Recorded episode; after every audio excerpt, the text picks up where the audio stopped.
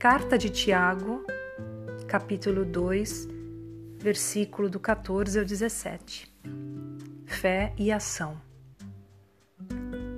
Meus irmãos, que adianta alguém dizer que tem fé se ela não vier acompanhada de ações? Será que essa fé pode salvá-lo? Por exemplo, pode haver irmãos ou irmãs que precisam de roupa e que não têm nada para comer.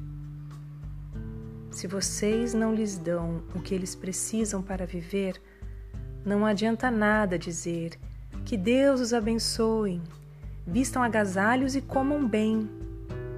Portanto, a fé é assim: se não vier acompanhada de ações, é coisa morta.